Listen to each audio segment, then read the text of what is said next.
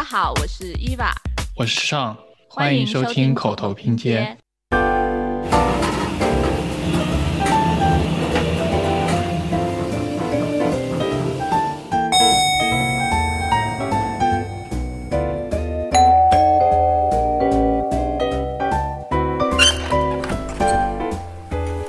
你好，我们节目中聊过不少公共空间，从室内到室外，从菜市场到办公室。今天我们想聊一聊衣食住行里面的住这件相对私人的事情。来到海外求学或者打工的人，每一两年就会遇到租房这件头疼的事。无论是找房子、找中介，还是找室友、找搬家公司，每一步都考验着我们的耐心和运气。而住进了这个临时的家中，也并不意味着生活会手下留情。我们这期节目采访了许多有着海外租房经历的设计师，想听他们说说那些在租房过程中遇到过的印象深刻的事情，也让他们畅想一下理想中的居住环境是什么样子的。首先，最常见的一个难关就是室友。在大城市租房，因为高昂的租金，或者是出于在海外需要互相帮助的考量，很多人都会选择和其他人一起合租。我们都希望老友记一般的故事可以发生在我们身上，但很多的时候，我们不得不面对一些形形色色的室友，也会发生各种各样的故事。我们第一个采访的是 Bert。他就跟我们分享了关于室友的故事。我是我是 Bert，我租房到现在已经有七八年了吧。我基本每年都搬家，有的时候一年搬两次家，一直都在飘荡的这个过程当中。我室友之前差点把家烧了。对我在罗德岛第一个室友特别奇怪，当时是我在。群里我就直接说啊，想要找室友，然后他就来加我了。加了我之后呢，就是我们也没有说什么话，然后就是默认 互相默认就是已经是室友了。然后我都没有见过他，就是我是一个不抽烟的人，我但是我 OK 别人抽烟。就是这个室友奇葩的地方就在于他抽烟他就抽烟，他是要把家里那个窗户打开，就是我们家是有纱窗的嘛。他就一定要把那个纱窗打开。我说你在干嘛？他说哦，就是那个纱窗阻隔了他跟天空的联系，你知道吗？最气愤的就是他打开了以后忘记关，第二天早上我们客厅都是虫子，因为他喜欢晚上就是留一盏灯，然后早上一起来就吃饭的时候就是这些都是什么东西。然后我我就已经跟他说了，我说你连连接天空也行，就是你能不能把那个纱窗关了？或者是你抽完烟，你把那个窗关了，然后他就说啊，我会注意啊，每次都是我会注意啊，然后已经发生了无数次了，我后面都已经，唉，就是放弃了。这个室友的事情真是太多了，嗯，他就是会换女朋友嘛，他房间的那个床头是靠着我房间的我的书桌，我睡觉的时候会在那个书桌上放水杯，然后就有一天半夜就是 砰一声，然后我的那个水杯就倒了。这个事情要从，就是因为我会在家做饭嘛，然后他女朋友来了以后，当时我没有车，他就说啊，那我们一起出去买吃的，买完吃的以后，就他们两个就是奇葩，就每次一到付钱就消失不见了，就是我买东西，然后我就买完东西，然后回家做完饭，做完饭了以后，当时就吃的好好的，然后吃完了以后，他们两个就开始讨论谁洗碗这件事情。然后就是他们就开始有点要打起来，就是你你拍我一巴掌，我拍你一巴掌，然后他们拍来拍去以后，他们就进房间去了，你知道吗？对，然后我整个人就是哈，你们不洗碗了吗？就是我还是要上课的嘛。然后因为我早上起来要自己做早饭，就是他们不收拾我就必须要收拾，不收拾的话我明早就做不了东西吃了。然后我当时整个就是你们在逗我吗？就是钱也是我付的，菜也是我煮的，碗也是我洗的，就整个人就很无语。然后接着来就是他自从谈了那个女朋友之后。他就开始琢磨着自己做蜡烛，你知道，做香薰蜡烛。有一天我晚上睡觉很迷糊了，两三点了，然后他突然跑过来说：“救命啊，救命啊！”我说：“干嘛？” 他说：“厨房着火了。”我说：“着火了你就拿那个湿抹布盖一下。”他说：“不行，那个灶台上有蜡。”我说：“那那你就是还是只能盖一下，然后你把电闸拉了，不然就是那个，因为我们是住公寓嘛，嗯，就是那个 apartment，就先是我们家的报警器响了。我说你赶快拉了闸，不然整层楼就响了。”要疏散，我们就要罚钱。然后我就出去，就整个房间都是烟。然后我出去，我说你到底在干嘛？他说在做蜡烛。我说正常有脑子点的人都不会把那个蜡，他是把那个蜡就是切了放在玻璃杯里面，把那个玻璃杯放在灶台上烧，然后那个玻璃就是爆炸了嘛，就炸的整个那个厨房都是，然后就到处飞。我说你赶快给我收拾干净，就我平常做饭，收拾不然你不要睡觉了。然后他就在外面就是叫啊叫，拿我买的那个吸尘器去吸那些玻璃，然后吸完，哎，就吸完又不洗，这是我印象最深的几件事了。后来我就一个人住了，然后后面我的室友都是知根知底的。哦对，然后当时我那个室友还特别喜欢去钓鱼，对他就去海边钓鱼，然后钓鱼了以后他就会拿回来。然后又吃不完，他就会把那个鱼就是速冻在冰箱里面。就你速冻鱼可以，就你不要速冻螃蟹，你知道吗？就是那个东西很腥。哎，反正就是那个是我碰到的最奇葩的事。另外还需要打交道的是房东。虽然在很多大城市都有比较丰富的长租公寓的选择，他们都有专门的房产管理的公司来负责出租和运营，帮你解决各种物业的问题。但还是有价格偏高和入住流程繁琐的问题，比如很多公寓会对申请者的收入有要求，或者需要担保人来确保租客的支付能力。那么，另外一种方式就是从房东那里直接租，当然，这样的不确定的因素就大大增加了。关于这一点，住在荷兰阿姆斯特丹的伯纳德他就有切身体会。这故事是去年吗？二零二零年三月的时候。pandemic 刚开始的时候发生的，然后那个我要搬去的地方，就我大概三月搬过去，待两周之后荷兰就 lock down，然后大概住了两一两个月之后，我就觉得其实不太，因为因为我跟我室友生活。觉得有些不太容易磨合的地方，所以我我那时候就找了另外一个地方。所以啊，大概四五月的时候，我跟他说我要搬走。他那时候当然是一时不太能接受，因为他以为我住的很开心。不过其实我没有，就那个地方，因为我当初找的时候也蛮赶的。我二月的时候找的时候，急着要找一个地方住，所以那个时候他就讲，一开始讲的很明白，说那个地方没有没有 hard copy 的合约，房租就是用现金交，就是也没有透过转账或什么任何的事情。这本来一开始就听起来很可疑，不过我想说，就我我原本就暂时住几个月，我没打算要久住，所以我想应该没所谓。这样我们约好说，就是你要走之前一个月嘛，就是一个月跟双方讲这样子，就大概留个一个月让找下一个人来。因为阿姆斯特丹其实房子很难找，所以其实一基本上一个月两个月很容易找到可以接的人。这样当初是这样想，对，反正他后来就是我在跟他说我要搬走之后，过了有一天他就说。那个真实的房东就是收房租的那个人，突然间说他就害怕有人去举发他，因为他这样等于算是 subletting 给我们两个，对，然后所以反正他的意思说房东这样讲，房东刚刚来电话，然后要就是要要我们两个要隔天就搬走，越快越好，所以嘞我就马上搬走，对我就我因为因为我那时候当时行李也不多，就两个行李箱几个箱子，然后刚好联络到我有朋友也在荷兰。他好像也是早几周，当时比较早回回台湾了，因为就躲疫情嘛。不过他那边有空一个 studio，所以我就可以搬过去。所以我就等于我一几个小时内 arrange 好一切，我东西都收好，就隔天我已经准备要搬了。大概那个时候三四月，我们刚交完就是荷兰这一整个年度的那垃圾处理跟水电瓦斯的一些税的钱，就是一整个年度的钱，跟当个月我们其实还有半个月的房租，因为如果等我们当那个时间点要搬之后，还有半半个月的房租。然后还有当初一个月的押金，那他的意思说啊，现在事发突然，他的那一份也被扣在房东那边，所以他会去负责追回这个钱，都不用担心。这样他搞定了，他跟我讲，好，我们就保持联络。好，那那也没办法，那我就先搬走啦，那我就搬走啦。那 好，应该是四五月的时候的事情，我先搬到另外一个城市，隔完两周之后，我又回，就搬到我原本就要搬到的那个地方。然后回来阿姆斯特丹之后，我就跟他说，哎，好，那你你追的怎么样？然后前几个月他就说是房东还在拖延，说可能下个月、下礼拜、两个礼拜之后、下个月这样。然后后来到就这样，大概来来回回到二零二零年八九月的时候，他就有一天他就突然说，哎，他他太烦了这个事情，他不追了，然后就把那个就是我们的通讯就就封锁掉了，就没有通讯。呃，虽然这个是意料中的事情啊。然后后来我就想这事情越不对劲，因为这总共加起来是有应该有一两千欧元吧。所以我后来就我就开始网络上查一些，因为其实这这类的这种法律上的问题在阿姆斯特丹很常见。那他们有一个算是一个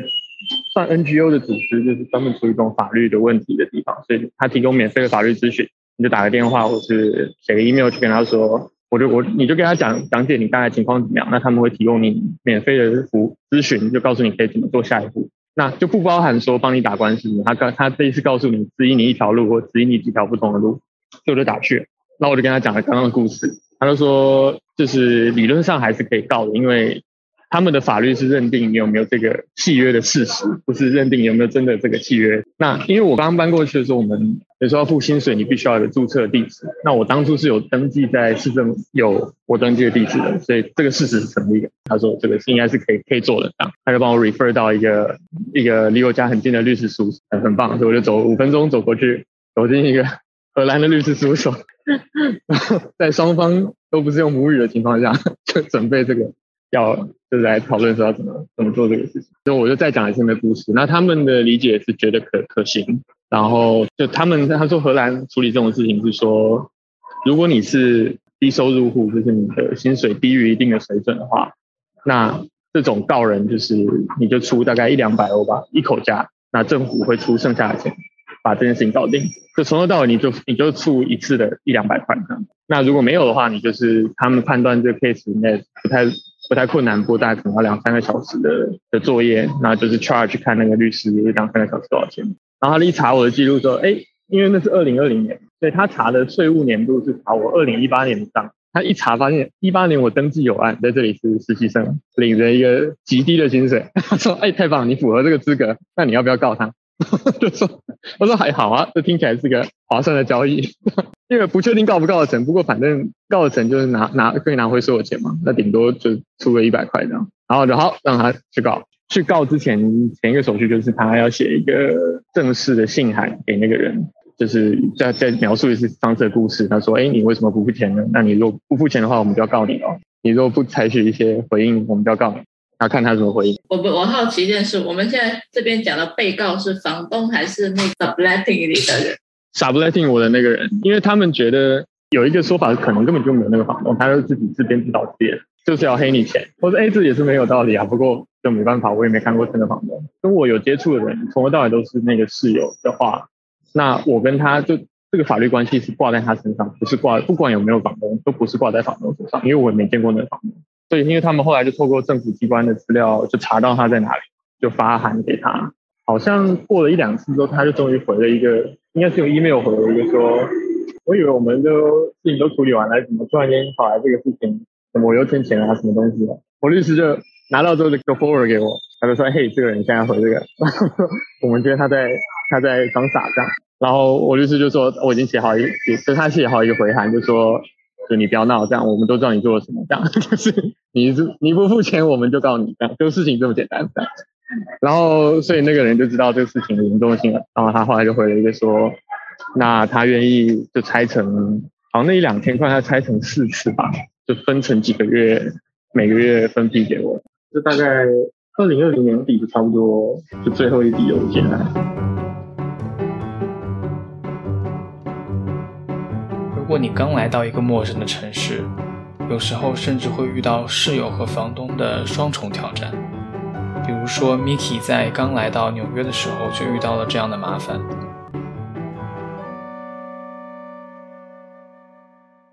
Hello，大家好，我是何莹，然后我是呃五年前出国的，然后在纽约，然后我在纽约的话大概有搬两次家吧。刚到纽约的时候那一次的话。其实我是心不甘情不愿的就住进去，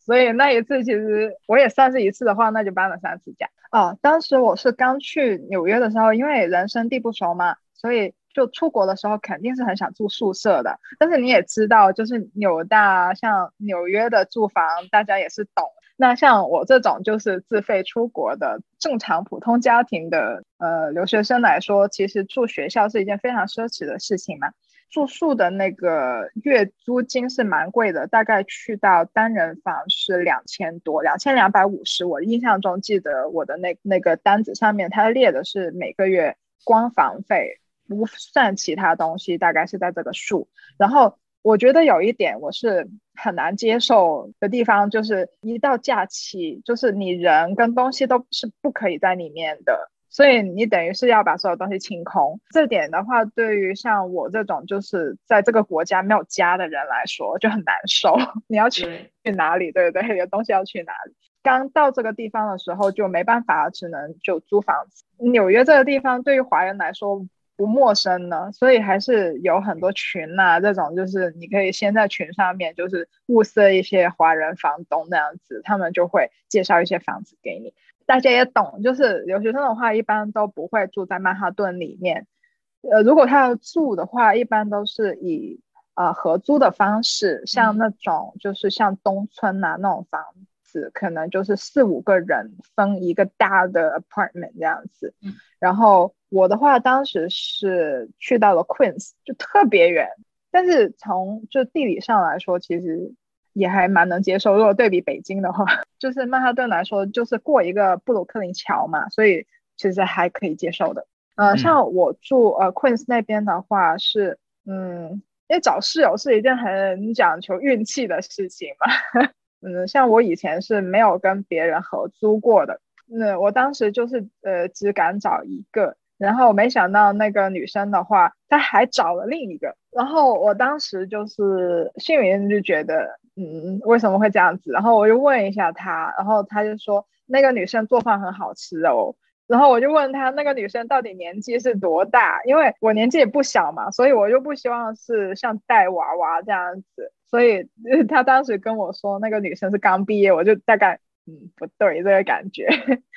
但是但是我又哎还是算了，就是看一下怎么样吧，就是呃不想太绝，然后结果去到的时候，就那个我不认识的女生比我们要早个一周去到，然后她就负责帮我们看那个房。房间的情况，然后结果传说中她就是第一个看到第一个房子，然后就定下来了，就是我们都相信她哦，对，然后她就定下来。然后我们是去的当天晚上，就我们住在 Brooklyn，还有一个中介的，当时不是说房东直接跟我们租，而是他找了一个中介带他去看，然后那个中介又是一对中国人的呃情侣，然后当时我们就他载我们去的时候。我隐隐约约就感觉到这对就是情侣啊，对我们不是非常友善，就是他们在吵架，说，哎呀，怎么感觉上那个女的就跟那个男的说，就我们还专门腾时间出来就载你们来这边，然后我在想，你不是拿了我们很贵的中介费吗？然 后凭什么就是跟我们吐槽这个事情？然后我当时就觉得很不爽。对，然后后来就是，哎，反正算了，就刚来也不想跟他们计较，反正就给了。但是我当时不知道，就是我们给的中介费有一个月的租金那么贵哦，哦，大概两千七百刀，没做什么事情，就带他可能就看了一个房子，然后就连蒙带骗的就签下来了。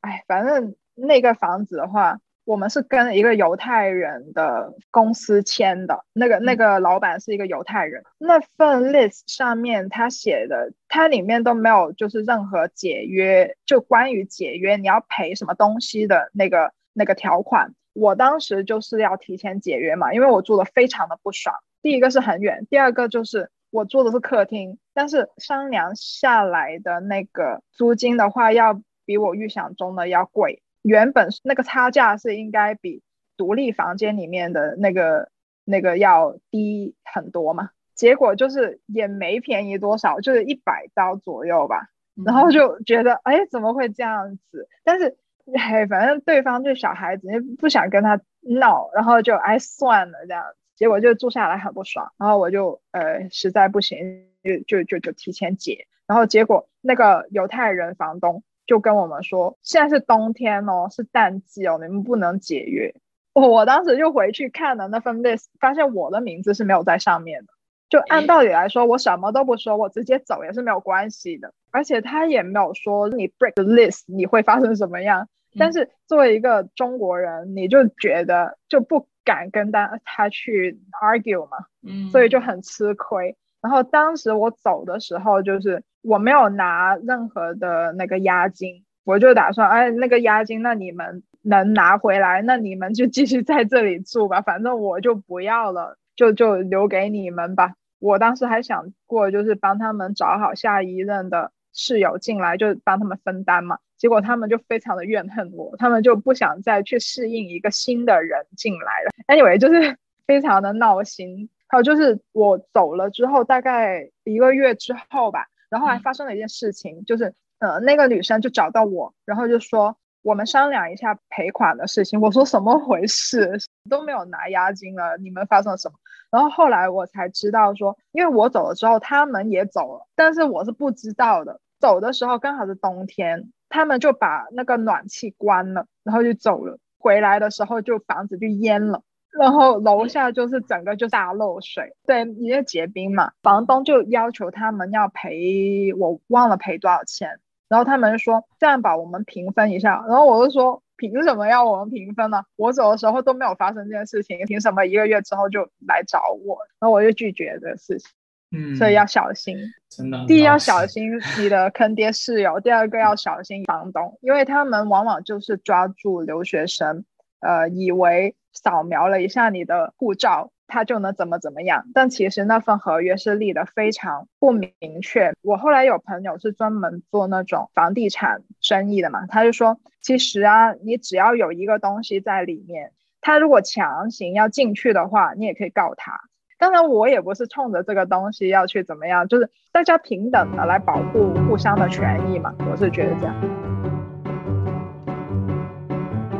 在海外很多国家，比如在美国。因为居民收入的明显差距和城市规划的遗留问题，在挑选公寓或者房子的时候，会格外的考虑治安环境。每个街道或者社区的犯罪率成了关键的因素。住在洛杉矶的韦伦跟我们讲他遇到的事情。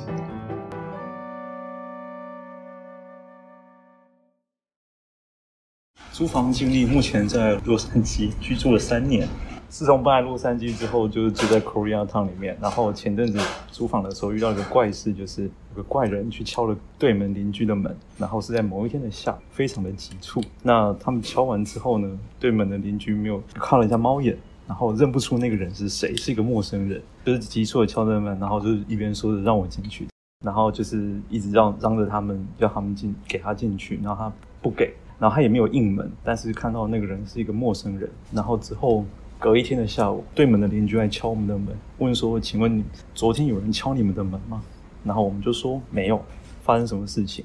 那他们就把这些经历告诉我们。他们就说他们很紧张，因为对门的是一对夫妻，当天男的不在，只有女生，所以他非常紧张。他们跟我们讲说，要我们提醒我们要注意，因为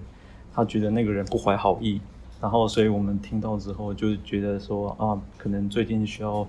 提防跟戒备一下。那天之后，陆续在我在走廊，我们公寓的走廊上面遇到了一个怪人。我就看到他在走廊上面用着手机，那我觉得非常纳闷，为什么我不在房间里面用手机，会在走廊上面用？我走过他之后，他瞄着我一眼，然后跟我打招呼。我一时有一点反应不过来，我就直接走掉，我也没有跟他多做回应。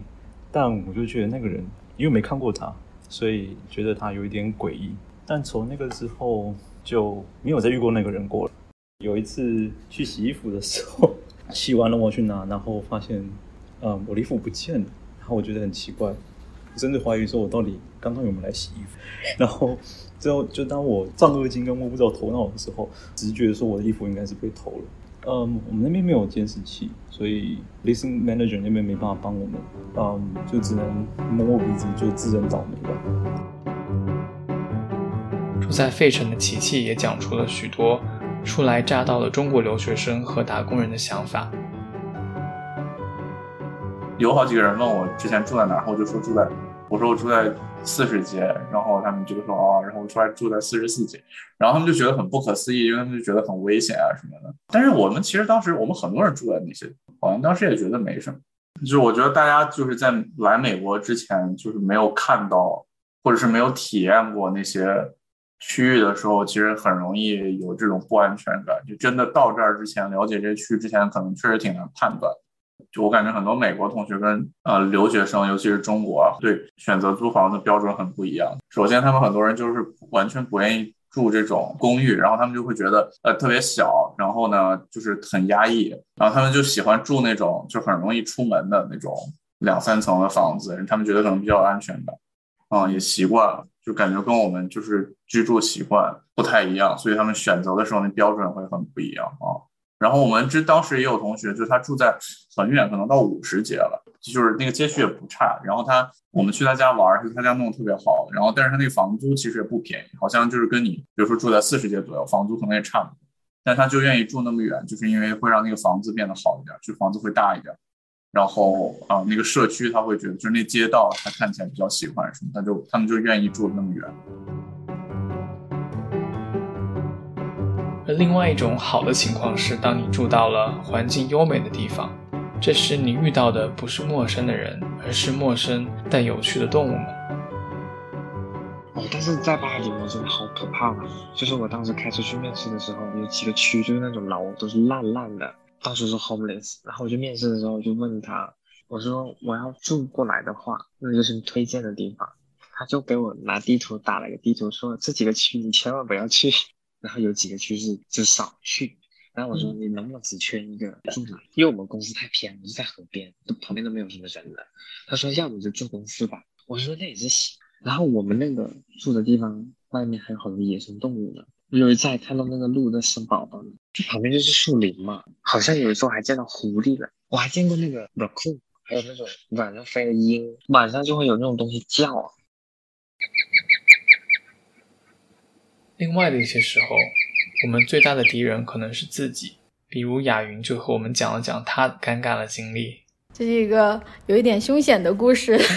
当时是在呃费城的时候，还住在学校附近。呃，应该是毕业了吧？那个暑假，当时找到工作，正准备搬家去别的地方。就临时租了一个房子，那个房子的房间呢好像没有反锁，我就去亚马逊上找了一个那种所谓的就是那种什么防盗啊、防强迫入门的那种锁，然后就买了一个。那天收到了呢，就准备在家试一下，就进了自己的卧室去试，然后一试呢，那个锁锁是锁住了，然后就拆也拆不下来，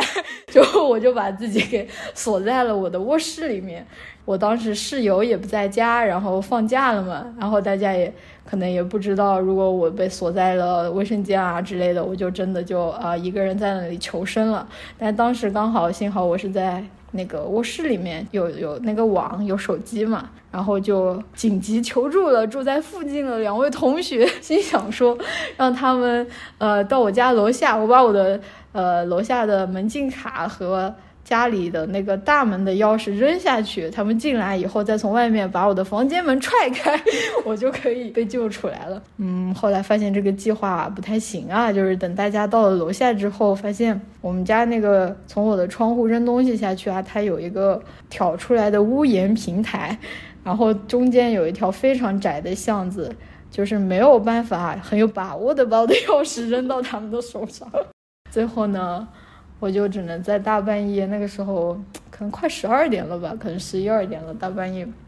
打了一下公寓的电话，因为我们公寓是没有那种二十四小时的 security 前台的，我就打电话，他说你确定你要我现在来吗？我说是的呀。门店那次来了之后，就拿了一个小起子。从外面一撬门就开了，就非常简单的就把我救出来了，然后他也没有说什么就走了。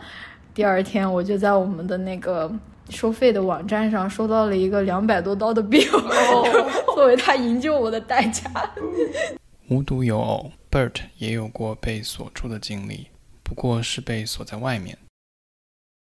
就是我在学校读了三年嘛，第一年是。住的那个大的公寓，第二年是住的一学校的房子。嗯，那个学校的房子特别诡异，就是它也不算奇葩吧，就是每次你出门了以后，你必须要带钥匙。然后我无数次去洗衣服的时候，就大冬天，就早上我起来比较早嘛，五六点起来去洗衣服，然后我想去健个身什么的，因为我们洗衣房它里面就有健身器材。然后我就早上五六点，然后就穿了一个短裤。然后就没带钥匙，我就出去了，就洗衣服，然后去健身。我就想健完身，带我把衣服拿回去。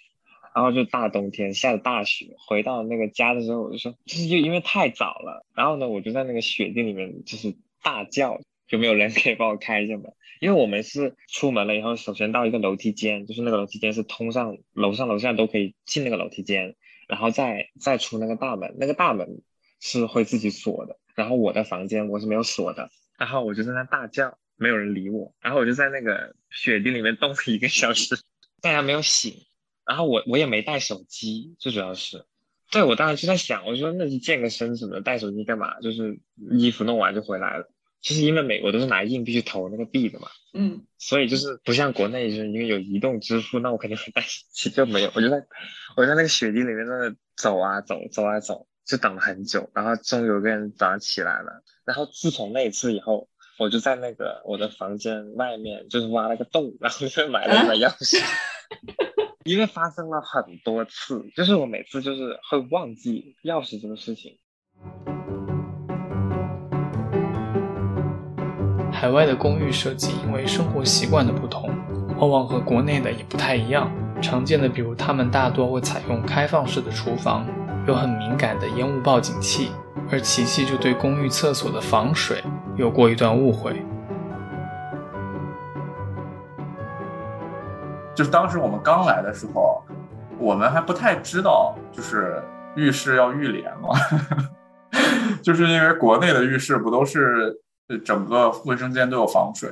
就是那个房子看起来还挺新的，所以我们当时以为它就是浴室都是有防水，就不知道还是就是像普通的美国人自住的那种房子一样，是那种全都是木结构，没有防水。所以我们当时就是就一直没有装浴帘，然后我们就是每次就是有有会有些水溅出浴缸嘛，洗澡的时候，然后我们就会有一个拖把就把它拖一拖，就我们觉得好像还挺干的。然后那个卫生间也没有很吵，就卫生间有窗户嘛，通风什么都挺好。然后结果有一天，就是我们那个房东，就是那个 agency 就给我们打电话说，你们楼下的整个那个卫生间的顶掉下来了。然后他就说，你们快去看一下，你们卫生间有没有问题啊？就是他就想知道是谁漏水嘛。然后我们就回去之后，发现我们卫生间看上去很正常，非常正常。然后他们就以为是马桶有问题。所以他们就研究了半天那个马桶是不是漏水，然后就发现马桶并没有漏水，然后他们最后发现是就是我们的那个地板虽然就是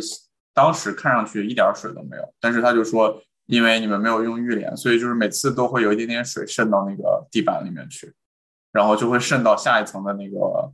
呃屋顶上，然后它就会时间长了就掉下去了。但是楼下是两个那种好像是本科生那种美国小姑娘，然后还我事先碰到他们了，他们跟我特别惊恐的说说你快去看看你们卫生间有没有事儿。但他们好像就当时就去住酒店了，房东就安排到他们住酒店了，幸好也没什么事。然后那房东勒令我们二十四小时之内装浴帘。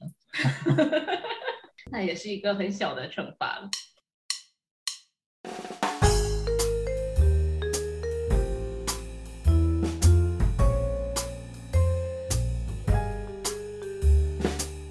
最后，我们让每个人都畅想一下，他们理想中的居住环境会是什么样子。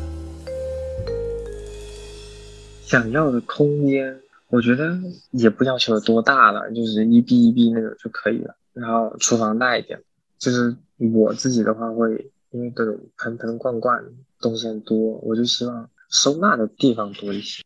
因为我是一个特别喜欢买那种什么盆啊、锅啊、厨具啊。我在厨房的布置是，我会有那个吸那个磁铁的那个条，然后把那个东西钉在墙上以后，我的刀都是挂在墙上的，我就吸在那个磁铁上。下面就是那种放洗过的碗的那个架子，然后在旁边就是一个大的架子，里面有微波炉啊、烤箱啊这种调料什么都摆着，所以要求厨房的空间比较大。至于住的地，就是睡的地方，我不太 care，就是小也可以，大也可以。但我会，我会喜欢，就是在自己的房间里面有一块地方是可以做运动的，就是能够放下一张瑜伽垫。对啊，但是，唉，我觉得现在这个情形离我来太太太遥远了。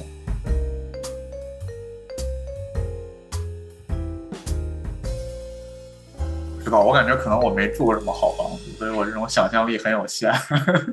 不过我觉得就是，比如说，如果你住在公寓里面，它就是有健身房啊什么的，我还挺喜欢有，就是你可以离开家，然后有一个区域让你去，比如说运动啊，或者是就是学习啊什么。像我们楼下也有那种学习室啊什么，嗯，你嗯可以用一个小房间。就是我觉得这个就是公寓的好处，但是我觉得很多人不喜欢这样，很多人就可能还是喜欢一个比较独立的空间。哦，我觉得就是好多我的同事啊什么的，他们有很多人是一定要住在市里面的，就是买房子要买在近郊，他们都不太考虑，就要在市里面。但是他们感觉完全不会考虑这种公寓啊或者什么，就是有这种公共服务的，因为他们好像还是想要一个独门独户的体验嘛，觉得自己去布置所有东西啊什么。就因为我没有住过这种房子，我也不太知道我最在意的东西是什么啊。但我觉得就是反正有个院子什么的，就是对我来说是可能现在是很重要，会挺有意义的。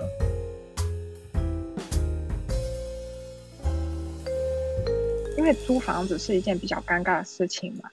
因为买房子的话，你可以就是我爱怎么弄就怎么弄，我推完它就是有完全的话语权。但租房子的话，它是介乎上一首跟这一首，它中间是有一个就是你要跟它磨合，就好像就是人跟人要磨合的这个阶段，它里面又会有上一首留下来的味道，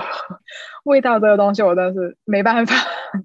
就我花了很长时间去去散掉它，我认识了很多就吸味道的物质，什么咖啡渣那种，就尝试了很多种，要把上一首的那个痕迹给抹掉。慢慢的就是去看那个房子，它到底适合什么样的东西。我现在就是一直在做那种 MVP，就最小化测试我的生活需要什么东西。去适适配我随时要搬到另一个地方，我要快速的让这个空间变成我的空间的时候，最快它能是怎么样的一个配置？因为以前的话，我在想，就是如果我有一个完全拥有话语权的空间的话，我希望有一个黑屋跟一个白屋。这个概念是源自于之前我有个很喜欢的明星经纪人叫聂心远，然后他给自己做过一个玻璃屋，他就整一个。空间里面用大量的玻璃去分隔它的空间，看上去像是一眼能望通的，但是对女生参观他的房子就不是很友好，因为它上面的地板是玻璃的，所以就不能穿裙子去。对，但但是但是这种设计就很很很好玩，一般人不太会做这种家里面的设计，就承载了这个房主对他自己的那个动线呐，或者说就是对自己生活的那个。需求嘛，而且也很明显。像我自己的话，就是因为我我是工作跟生活切分的不是很明确的人，所以我就希望说，哪怕是在生活的空间中，我可以随时都可以工作这样子。我就尝试，因为生活会训练我们，我们会训练那个空间变成我们的东西嘛，它是一个循环。所以我就老在想，不行，我要把所有就是我能触摸到的东西，我都要就是我能在上面写东西。它能记载一些白屋，就是希望能做成，就是能记载我说痕迹的东西。然后走的时候，就是你抹掉也可以，你不抹掉你也看到。然后里面的东西全部都是白色的，这样子我就不需要去挑 那个颜色。我觉得很烦恼的就是要搭配它的颜色，这个我不是很擅长这个东西。然后我就希望里面的东西除了白色就是透明的东西，然后就训练我自己，就是尽可能的看到。变化，无论是光的变化，还是就是里面植物该有的东西，我都能很快速的看到这些变化。我记得日本有一个第一流郎，他就是有过一个 idea，我觉得就是很妙。他就是家里面的衣服啊都只有一套。他说为什么？因为他是流浪嘛，所以他要时时刻刻要注重自己的外表啊，还有身材。然后他说，如果我多一套，或者说我有很多其他的衣服的话，我就意识不到我的身材产生变化。所以他只有一个鞋，也只有一个，然后在家里面就所有东西都是没有那种原包装，就是他全部都是驯服成他自己的该有的。就是你进我的家，我帮你请进来的时候，你是我要的那个形态。我觉得这是一种暗训练吧，就是他很知道他生活里面要什么，还有就是。我要释放一些什么东西信息出去都很明确。我们往往就是在用东西的时候要挑，就是这其实就是一个自己不太知道这个东西是否适合嘛。那对于我来说，我是一个设计师的话，我的工作就是每天都在选择。那我如何可以帮助自己能快速的做出更精准的判断的话，我就不希望在其他无聊的那个选择上面花费我太多时间，所以我我就要明确。就是我如何去加快我做选择、做判断的速度。白屋可以就是去掉这些，黑屋的话，我就希望说它里面全都是黑的，然后我进去就睡觉。但是我觉得白屋也可以承载黑屋的东西，因为白的就是天黑了它就黑了嘛。如果我不开灯的话，所以也没有必要说非要涂黑。我觉得这个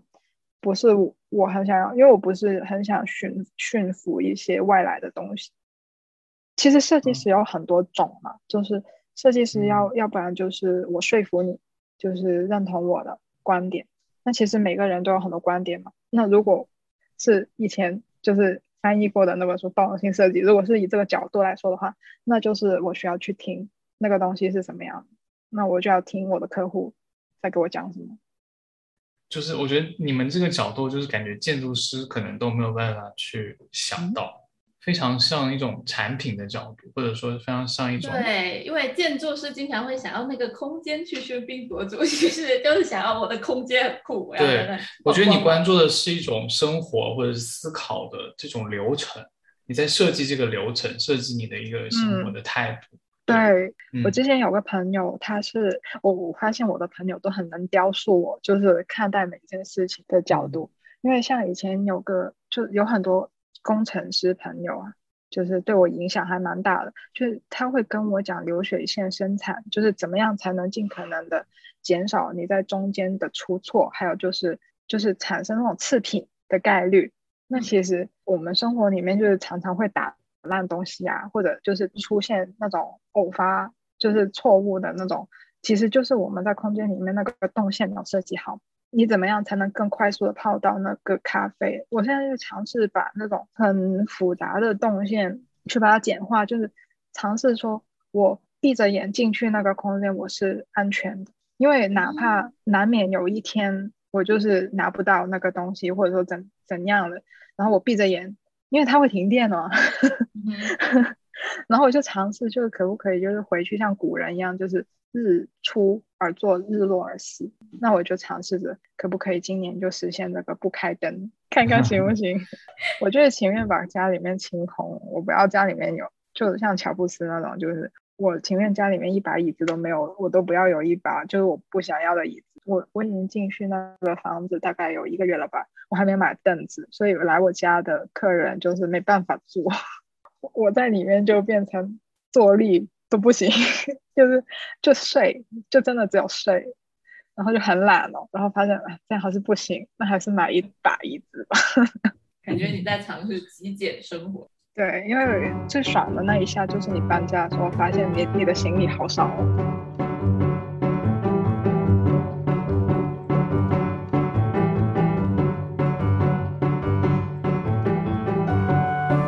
Miki 的想法确实启发了我们去重新思考租房与生活的关系。虽然很多白日梦在漂泊的人看来非常遥远，但还是那句经典的话：房子是租来的，生活是自己的。希望你也能不断接近理想中的居住空间。这里是关注设计与人的关系的播客节目，口头拼贴，欢迎留言和转发，与我们分享你的租房故事。如果你喜欢我们的节目，可以关注我们的微博，或通过微信公众号加入我们的听友群。我们下期再见。